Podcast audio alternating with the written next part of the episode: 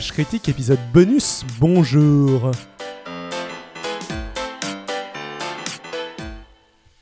Bonjour David.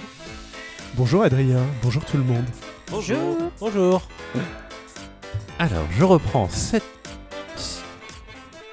Eh bien, Adrien, euh, tu vas donc, euh, pendant que je merde avec le son, euh, nous, tu nous as donc préparé une petite pause estivale où tu vas nous parler de quoi tu vas, Ça va être la suite les de, meilleurs. son, de ton top sur la rouge, je crois. Et voilà, il y a quelques semaines, quelques mois, j'avais commencé un top 10 des meilleurs moments what the fuck de mouvement Larouchien. Et bah, je m'étais arrêté à 7. Je vais continuer de nouveaux numéros aujourd'hui. Alors, dans les précédents épisodes, j'avais un peu l'impression d'a- d'avoir donné que Larouche était un doudingue, pas bien dangereux. Et bah, je vais corriger un peu cette impression avec le numéro 6. Le sida, grand complot nazi d'extermination de la population libre. Enfin, soviétique en fait, mais bon. Depuis les années 60, le mouvement larouchien, au milieu d'autres prédictions de, de catastrophes mondiales, hein, prédisait l'avènement d'une pandémie générale apocalyptique. Et quand, dans les années 80, euh, on a découvert le sida, le mouvement a bien sûr déclaré Voilà la pandémie que nous annoncions Oh, Dans la grande tradition des prophètes de mauvais augure. Larouche a accusé l'Union soviétique d'avoir créé le VIH et que le gouvernement américain était complice pour n'avoir pas fait assez pour combattre le virus. Il a plusieurs fois affirmé publiquement que le virus pouvait être transmis par simple contact. Je suis complètement perdu dans mes théories complotistes. C'était pas le, la CIA qui avait créé le VIH Bah Eh non. si, mais ils ont été la- volés par un agent interne qui a, qui a retourné sa veste, qui allait travailler pour le bloc de l'Est, et du coup ça explique pourquoi est-ce qu'ils l'ont pas combattu, parce que c'était leur propre euh, truc. Uhum. Ah Et pas assez Larouche a aussi euh, répandu- euh, affirmé que il avait été établi scientifiquement que le virus pouvait se transmettre par morsure d'insectes.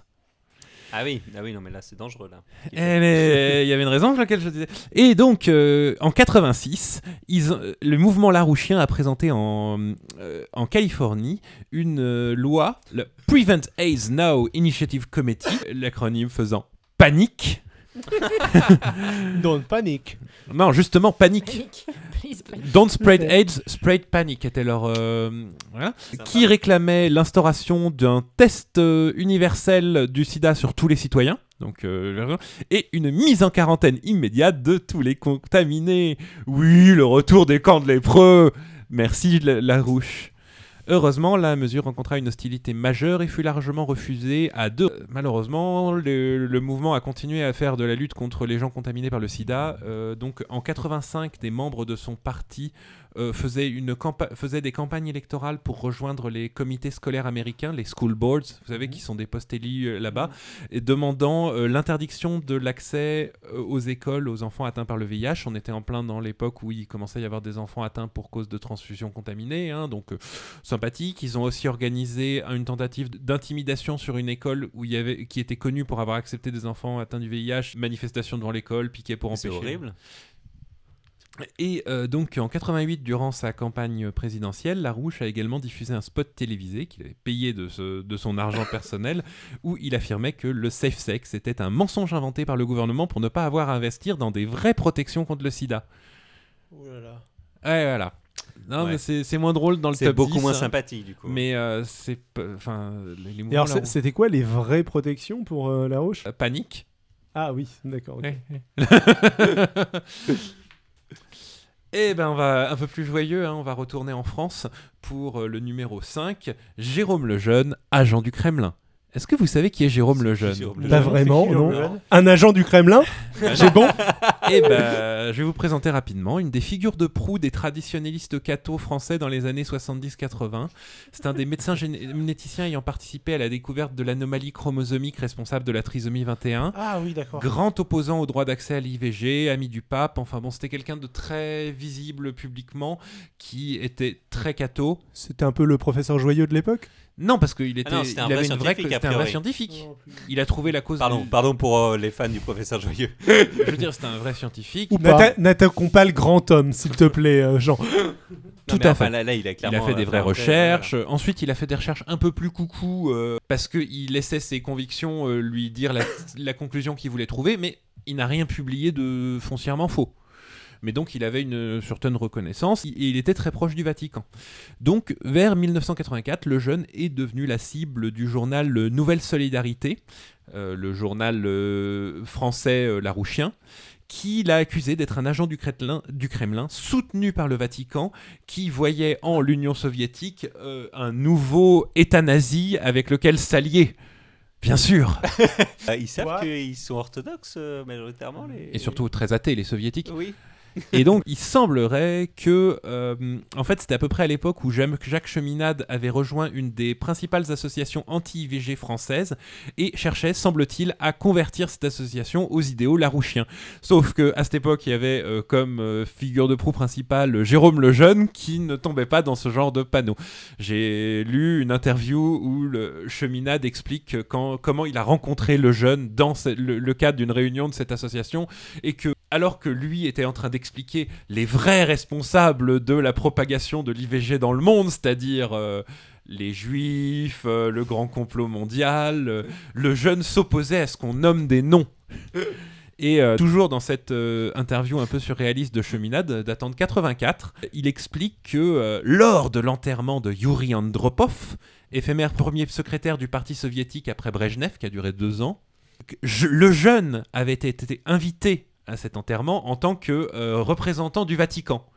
Et le, le- le- lors, dans le cortège funéraire, il avait défilé devant Georges Marchais. Ce qui est Un scandale. preuve pour que pour le parti soviétique russe, le jeune était un agent de plus grande valeur que Georges Marchais pour la destruction de la France. C'est implacable. Qui, marche, Ce raisonnement. qui, marchait tout devant dans ce défilé Euh, je n'ai pas les informations là en tête. Enfin bon, donc euh, il y a eu euh, une campagne euh, concentrée par les euh, à peu près dans toute l'Europe visant à euh, calomnier Jérôme Lejeune. Ça s'est réglé en procès et les attaques ont cessé. Bon, ensuite euh, le jeune est devenu beaucoup moins important. Maintenant, on se souvient vieux. surtout pour lui pour ses euh, dans les milieux traditionnalistes catho. Donc euh, bon. Et c'est la fin de ce premier bonus de l'été, le numéro 4, euh, 3, 2 et 1, la prochaine fois, rapidement. Ok, bah merci Adrien. Merci Adrien. Merci. Adrien. Cool. Merci à tous, j'en vous aime tous. Hello tout le monde, c'est Xil ou David au micro. Je profite de cet épisode spécialité pour vous annoncer qu'Adrien et moi-même serons en live le dimanche 4 août à partir de 19h sur ma chaîne YouTube Xilcast. Ce sera un live H critique hors série entre histoire et sujet de société où l'on va vous parler du financement des partis politiques français, car comme le disait un homme irréprochable, Ceux qui briguent la confiance des Français doivent en être dignes. Ceux qui ne respectent pas les lois de la République ne devraient pas pouvoir se présenter devant les électeurs. Il ne sert à rien de parler d'autorité quand on n'est pas soi-même irréprochable. Qui, imagine un seul instant le général de Gaulle mis en examen? Qui imaginerait ça, hein? Dans les faits, on parlera surtout du financement des partis politiques dans les années 80 et 90. Donc a priori, le général est sauvé. Ça sera en exclusivité sur YouTube, donc si ça vous intéresse, ne ratez pas notre live. Et sinon, H Critique reprend un mois plus tard, le 4 septembre. D'ici là, on vous diffusera un autre petit bonus qui prendra la forme d'une partie de jeu de société. Vous pouvez retrouver toutes les infos concernant notre live du 4 août, spécial financement des partis politiques français, donc sur Twitter, at hcritique, sur Facebook en cherchant Age Critique, ou sur notre site web hcritique.fr.